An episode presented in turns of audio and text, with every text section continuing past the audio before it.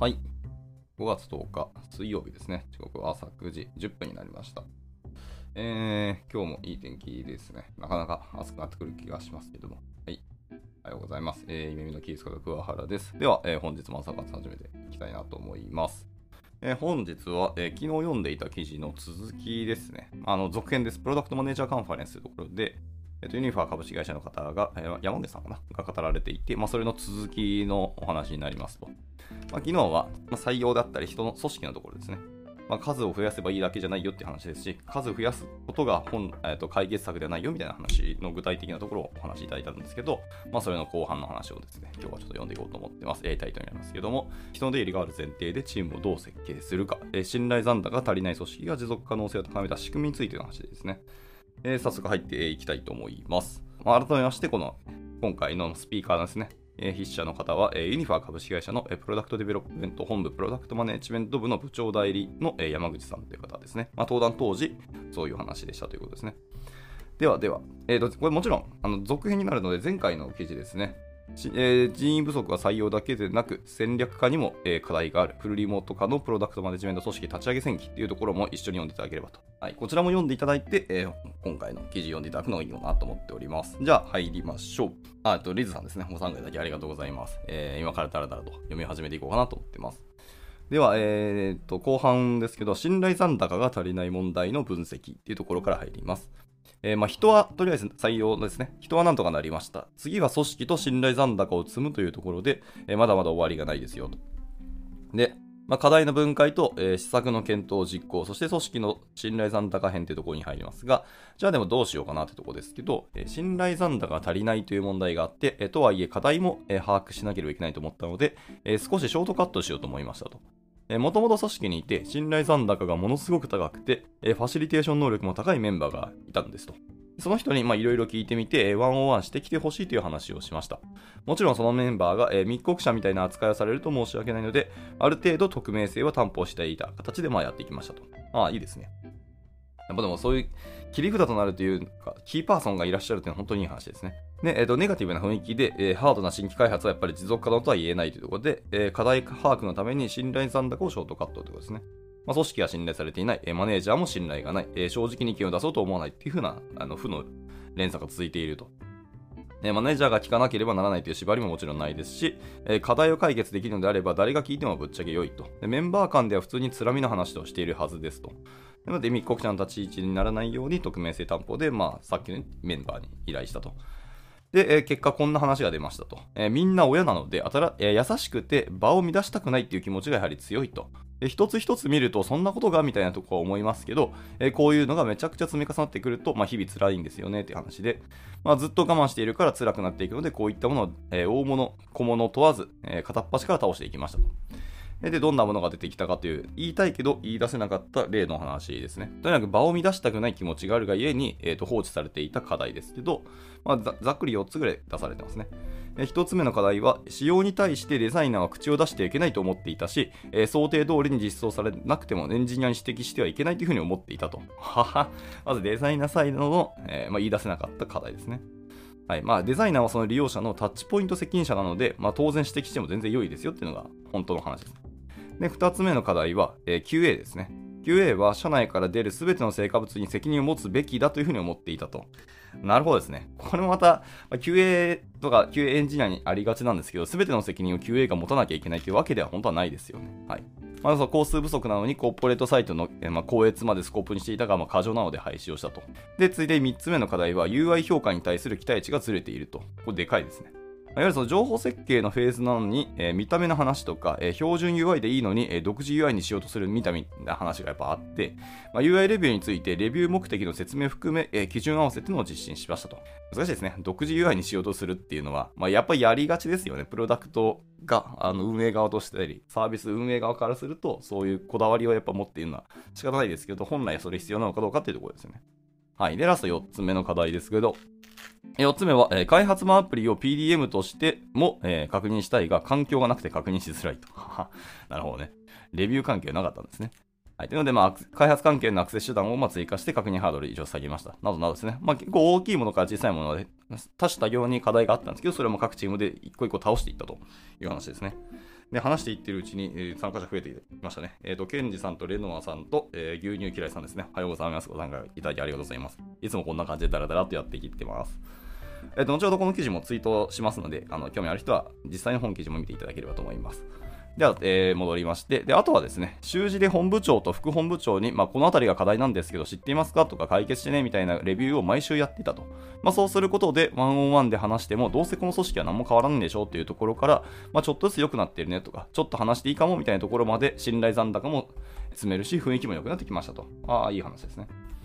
まあ、こういうのって本当草の根の活動なんで、ここはもう地道にやっていくしかないですよね、こういうのは。はい。で、今が変わることにより、えちょっと当てになるかもっていう信頼を積めたっていうのがやっぱり大きくて、そのほんのちょっとの積み重ねなんでしょうねっていうところでした。で、まあ実際その大小様々な、え組織化での明確化により、えー実際に変わる経験っていうのがいうふうにできてきたっていうのがやっぱ大きいというところですね。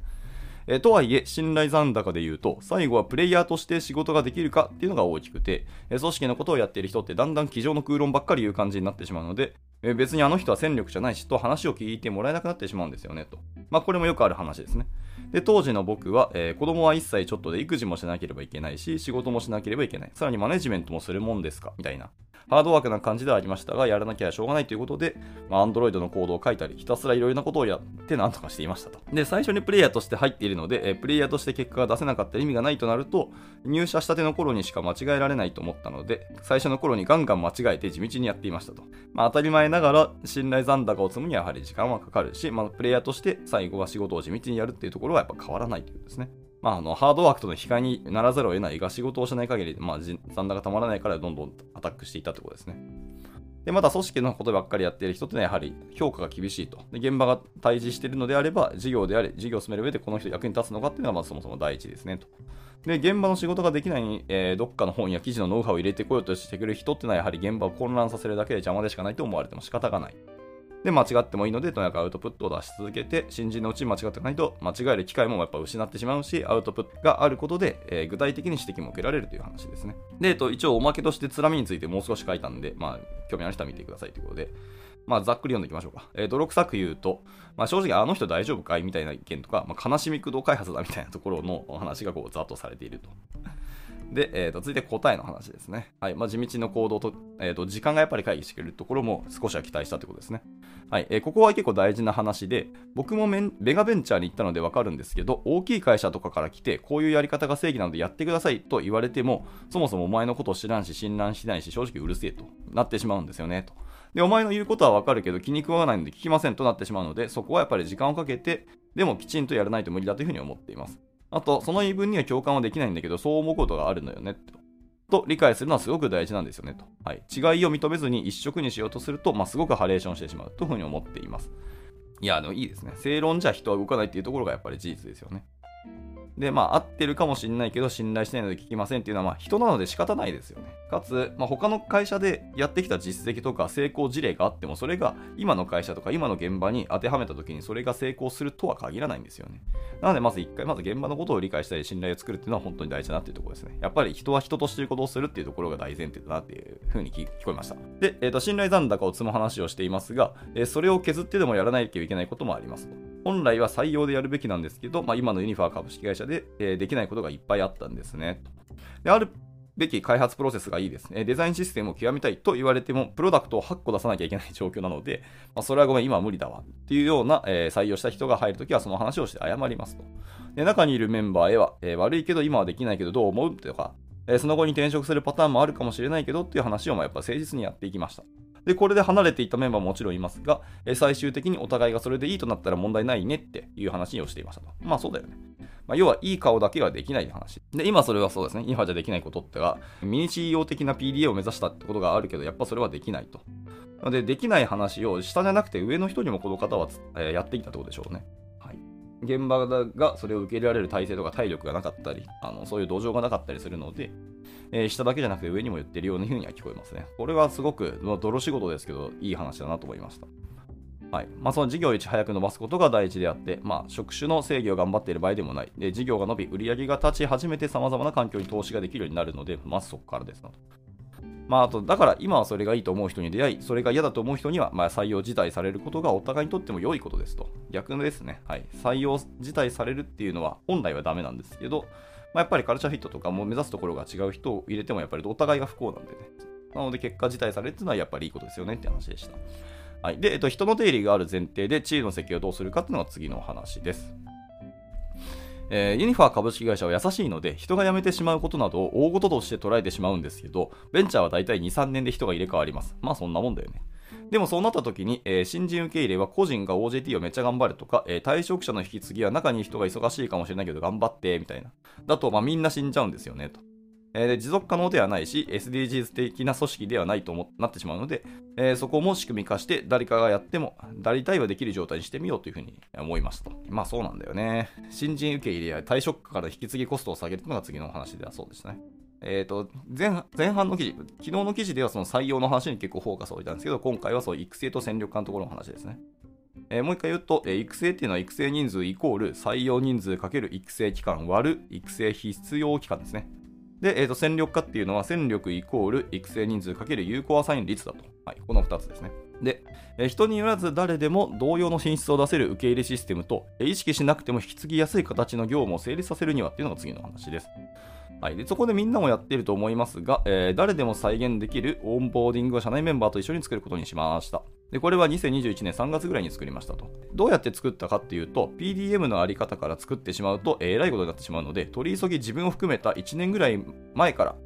えー、入った人に入社して困ったことを全部ヒアリングしてみました。ほうほうほう。で、あと既存メンバーにも、えー、なんで新人はこんなこともわからないんですかと思ってしまうようなことも多分いっぱいあると思うんですよね。で、その部分を、ヒアリングしてきました。で、結果1ヶ月でこういうことをやると良いみたいなものを作って展開をしました。で、リモート化なので誰が何の担当なのか分からなかったり、普通だと思われていることが何なのか分からなかったりして、え期待値がそもそも合っていないんですよねと。えだからアサインされていきなりすごい仕事を求められて、まあ無理ですとか、あの人使えませんみたいなことになってしまいます。で、そうするとみんな不幸になってしまうので、まあ、そこの交通整理みたいなことをやっていました。まさにそう、そうですね。情報の交通整理がめちゃくちゃ大事なんですよね。特にオンボーディングのする方々にとってはですけど。で、あと、僕らが当たり前になっていることっていうのが、結構僕らも認識できてないことって結構多いんですよね。はい。まあ、会社の文化とかやり方とか、あの、まあ、歴史がやっぱありますので、でそこにあの使った人っていうのはもう当たり前すぎて、何がわからないのかがやっぱりわからないってなってしまうんですよね。これは本当そうなので、ちゃんとそういうヒアリングをしてくれる人がいるっていうのは大事だなって思いましたね。はい。で、えー、と続いて、新しくメンバーに、え仲間になってくれるメンバーが、えー、成果を出しやすくするためにってところで、えー、オンボーディングプログラムの作り方ですけど、まあ、今さっき言った言ったことをもうちょっと整理したって感じですね。まあ、2020年3月以前、あ以降に入社したメンバーに実際に何困ったかとか、何先に教えてほしかったかっていうのをヒアリングして、まあ、ちょっと愚痴も聞いたんでしょうね、ここで一緒に。あとそれはそれでいい話だと思います。で、既存メンバーにこういったことをまとめてインプットしてほしいっていうことを逆にヒアリングしたと。ここが多分大変だったと思います。1個目の方は、まあ、実際に困ったこと、やっぱり人間って自分が受けた pain を話すとすごく簡単なんですけど、既存メンバーに今の自分たちの、えー、と状況とかもう一回認識、再認識してもらうっていうのが、これが大変なんですよね。日頃から自分たちのことをある意味こう疑った目線で何がどうだっていうところを常に見ている人って実ほぼほぼいないと思うので、それをもう一回やってくれって言わなきゃいけないんで、これは結構きついんですよね。はい。で、で状況を取りまとめた上で1ヶ月間のスケジュールを作って展開をして、あとは実施をして改善したと。まあ、人と仕事の結びつき、まあ、担当者とか、まあ、今知っておくべき普通が曖昧であり、新入社員と既存メンバーで期待値が合わないこととか、えー、他部署の役割が分からず、その業務の理解が進まないことなど、まあ、そりゃ困るという顔ぶれがもう結構具体的に言語化されたんですよっていうので、はい。一応、目次も示しておきますので、まあ、その初日に説明することって、バーっとこう、初日の、えー、オンボーディングプログラムにあの説明があるので、これもまあ参考に見てみてくださいと。まあ、詳しくは言わないですけど、まあ、前提情報とかよく使うものとか、えー、 SmartHR とか、えー、困った時にどうすればいいかとか、とこれからのオンボーディングについて、えプロダクトの確認とか環境について、最後お願い事っていうのを出していく。こんなことを初日説明してるそうですね。はい。で、あと、ノウハウとして、えー、配属部署全員と one on one は絶対にやった方がいいので、やってみてください。これは強制力があった方がいいです。あは。やらされているのでと言って、えー、上司が悪者になれば済む話なので、やってみるといいと思います。あやらされでもいいからワンオンワンは絶対にやってくださいと。はあね。これ結構大事かもしれないですね。そういうエイヤですけど、取り組みをするっていうのはすごく大事かもです。結局、解決策とか、えっ、と、本当に会社の課題っていうのを個人が持ってるのは事実なので、それを吸い上げるためにもワンワンっていうのはすごく大事ですよね。で、1対1だとみんな、あの、発言する心理的なハードルが下がるので、それもいい話じゃないかなと思いますね。複数人だとみんな喋らないですからね。日本人は特にそうですけど。で、明日からまでできるおすすめノウハウってところですけど、えー、オンボーディングの目安期間はだいたい2ヶ月ぐらいがいいですと。配属部署全員と one on one 行いましょう。で、仕様理解は仕様書よりも顧客向けデモ動画の方が圧倒的にいいですよと。で、上位マネジメントとの期待値面談っていうのは配属後1週間経ってからしましょうと。で、何でもいいので自分の理解をアウトプットとして公開してもらいましょうと。で、何でも相談できるスラックチャンネルも準備しましょうと。で、あと2ヶ月経過後にアンケートを取り、えー、気づきや改善点も一緒にもらってくださいということですね。で、次は引き継ぎに関してのお話です。えっ、ー、と、次は引き継ぎに関してのお話です。えー、2020年後半、僕が入って少し経った時のチーム体制っていうのは、えー、PDM は5、6人しかいないのにプロダクターがたくさんあるので、1個作ったら解散して、また他のプロダクトに行くっていうことをしていましたと。えー、引き継ぎに関してのお話で、まあ、PDM が5、6人しかいないのにプロダクトがたくさんあったので、まあ、1個作って解散して他のプロダクトに行くっていう、結局チームの情勢をする前に次の方にメンバーがどんどん移っていくみたいなことをやったんですね。で、まあそうすると人が辞めちゃった時に知見が丸々なくなってしまいますと。で、1個のサービスに1人しか PDM がいないとか、PDM というか当時はディレクターでしたので、いなくなってしまうので大変な状態になっていて、こんなのは続かないということになりましたと。そうなんですね。結局チームの情勢が会社としてはすごく大事な話になってくるので、えー、プロダクト主導でのチームって、そのプロダクトが続いて、そのチームがずっと続くんであればいいんですけど、作って解散、作って解散って結局ノウハウたまらないので、またゼロペースでやらなきゃいけないんで、結果コスト高いんです。であとはその退職者から引き継ぎコストを下げるっていうそのチーム体制の話ですけど、えー、ワンサービス、ワンテボラリーチームっていうところですね。サービスを開発するときに人が集められるチームで、サービス開発が終わると解散すると。で、PDM 間で一緒に仕事をすることなくない各自一人で頑張るしかないっていうので、まあ、そのキャッチアップハードルが大だから、ここをちゃんと改善したいっていうのをしっかり言語化したことですね。でそうなった時に1人の体制だと1人の仕事もわからないし人を頼れず潰れてしまう課題もあります。また入った時に今はこの案件をやるけど、えー、次に何をやるかわかんないという感じになっていて、えー、毎回一期一会で、えー、超辛い状態でしたと。誰かが退職しないとその人の仕事に触れる機会がない状況だったので、えそもそも他の人とチームとして一緒に仕事をする機会を作りましょうとやってみましたと。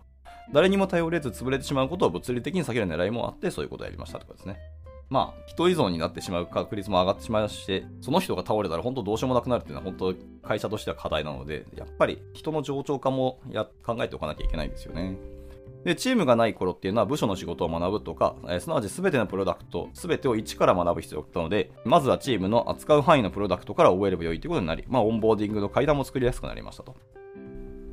はい。で、えー、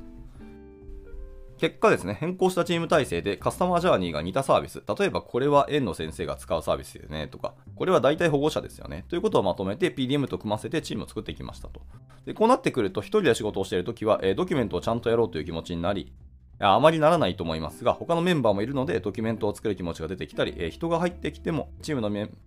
みんなが、え教えたりできるようにもなりましたと。今まで1人の PDM が全部やらなければいけなかったので、人によってブレてしまう部分もだいぶマシになった体制が作れました。はい。で、さっきのは、えー、1サービス、えー、1テボラリーチームだったんですけど、えー、2, 2から3ですね。サービス、えー、1固定チームっていう風に体制を変えましたところですね。で、えっと、もちろんサービスで分けるのもいいんですけど、みんな人なので、人のウィルやキャンを意識してやらないといけません。で、こういうことがやりたいとか、こういう方向に行きたいということは、えー、半年で全然変わるので、エスパーせずにちゃんと聞くことが大事ですと。あとはやりたいことが特にない人でも、やりたくないことはあったりするんですよと。で、これは絶対やりたくないんですっていうこともちゃんと聞いておいて、変なアサインをしないことは大事ですと。結果的にみんなが能力を発揮できる状態ができます。つまり、えー、新人なのにリスクの高い新規事業を一人でやらせるのはやめましょうという、ちゃんとケアも把握しましょうという話です。いいですね。絶対やりたくないってことを聞くことはすごく大事ですね。やりたいことにこうピタッとはまれるようなアサインができるとは限らないんですけど、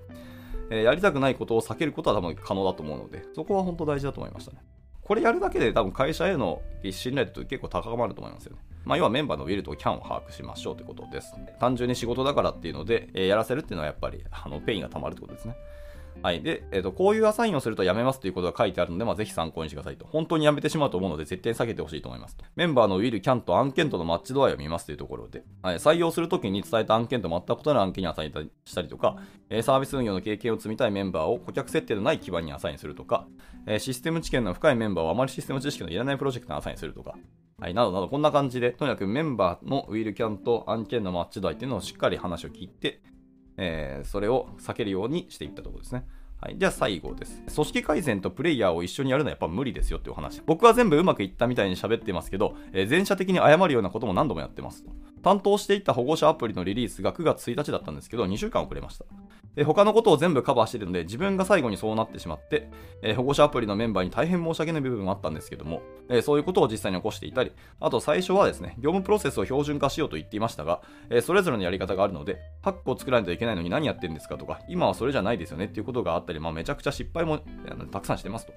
で、最初に、えっと、HCD サイクルですね。あのヒューマンセンタードデザイン。あの人間中心設計の英語ですけど。の話を出しましたが、あれもたくさん回していて、これはダメ、これは良いという評価をすることによって、組織と、えー、ユーザー理解をどんどん進めているかなという実感はやっぱありますと。ただ、まだ1年なので、これからまだまだやることはあるとも思っています。例えば実際にリリースした後の、えー、グロースフェーズに必要な PDM の組織はどうすればいいのか。そこを頑張らなきゃいけないっていうのはこれからもやっぱありますと。まあ要はいろんなことをやってきたけど、結果にリリース2週間遅れたし、トータルだと実はやっぱり負けているっていうのが、この山口さんの体感だそうです。はい。で、今も組織とユーザーの理解というのを進めている途中ですよということですね。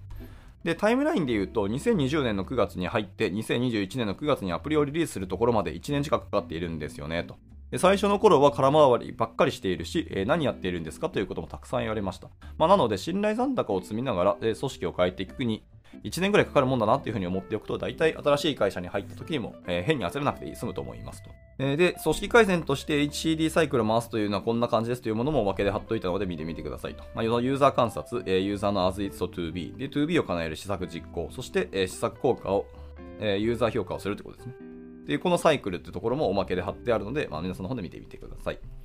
で、仕組みを作ることに取り組むと結構大きな成果を出せるということですね。はい。明日から真似できるアクションをいろいろ書きましたが、えー、持続可能な方法で物を一気に作っていくには一人だけで頑張ってもしょうがない。みんなが特定の分野の天才ではなく、仕組みに乗っかって成果が出せることがすごく大事だと思ってます。まあ、そういった仕組みを作ることも嫌がらずに、えー、やってみると、えー、組織作りおじさんみたいに言われたりもしますけど、まあ、結構大きな成果を出せると思うんでおすすめです。はい、えー、皆さんの試行錯誤もぜひ教えてくださいっていう形で今回私の発表を終わりたいと思います。ということで最後まとめですね。明日からすぐ真似できる、えー、アクションのまとめ。えー、一つは、えー、事業に必要な人の定義や採用基準の目線を合わせる。二つ目に、時間がかかるので、えー、足元のことから信頼残高を積み上げる。三つ目は、信頼残高を使って嫌われてもいいからと、批判と対案をセットでマネジメントにぶつけてみる。四つ目に、メンバーのウィルとキャンを理解し、アサインを再整理する。で、5つ目、オンボーディングを整理し、現場に対する新人育成コストを下げる。えー、ラストですね。6つ目、特定の人に依存しなくても教育と成果の出しやすいチーム構成に組み替えるというところです。はい。というところで本記事は終了になりました。まあ、プロダクトマネージャーカンファレンスですね。えー、こんな話がいっぱい聞けるんであれば、すごく参加したくなりましたし、こういう話って、技術ではない技術の話ですよね。その前者の技術はハードスキルの技術で、えー、後者はソフトスキル的なところです。こういう実例と苦労話っていうのはやっぱり貴重ですので、ぜひぜひやっぱ僕らも聞いていきたいなって改めて感じましたし、これ発表とは別の、発表後の単なるテキストでの書き起こしではあるんですけど、それでもすごく伝わるものがたくさんあったので、こういうのはやっぱ大事だなってつくづく感じましたし、あの組織と面と向かってぶつかっている人の話って学びだらけなんですよね。知見の方がだと思いますので、まあ、技術を学ぶのもすごく大事ですけど、ハードスキル的なね。こういうところもしっかりやって、まあ、両輪ですよね。どっちかが大事で、どっちかが今後回しっていうのは、別にそういう人を作ってもいいんですけど、どっちも考えていかなきゃやっぱり組織としてはうまくいかないと思いますので、改めて組織に向き合うっていうところの大事さをこう教えていただいたなっていう風な感じがしました。とてもなんかいい記事だったと思いますし、重複になりますけど、まあ、後ほどこの記事ツイートしますので、皆さんの方でまた読んでいただければと思います。ではでは、えー、長くなりましたけど、今日の朝方ここで終了したいと思います。えー、本日の参加者を改めまして、リーズさんと、えー、ゲンジさんと鹿内さん、そして、レノノアさんと、ご蔵ご夫さんと、最後多分オンラインで見えてないけど、スーさんかなはい、参加されててますけど、はい、ご参加いただきありがとうございました。まあ明日もですね、なんかだらだら読んでいくことなんですけど、ちょっとここのとこ2連チャンで、そのソフトスキル的なとこだったので、明日ハードスキルのなんか技術記事を読んでいこうかなと思っております。はい、じゃあ、えっ、ー、と、水曜日中日ですね、今日も一日頑張っていけたらなと思います。それでは終了します。お疲れ様でした。And now, a short commercial break. 現在、エンジニアの採用にお困りではありませんか？候補者とのマッチ率を高めたい、辞退率を下げたいという課題がある場合、ポッドキャストの活用がおすすめです。音声だからこそ伝えられる深い情報で、候補者の興味関心を高めることができます。株式会社ピトパでは、企業の採用広報に役立つポッドキャスト作りをサポートしています。気になる方は、カタカナでピトパと検索し、X またはホームページのお問い合わせより、ぜひご連絡ください。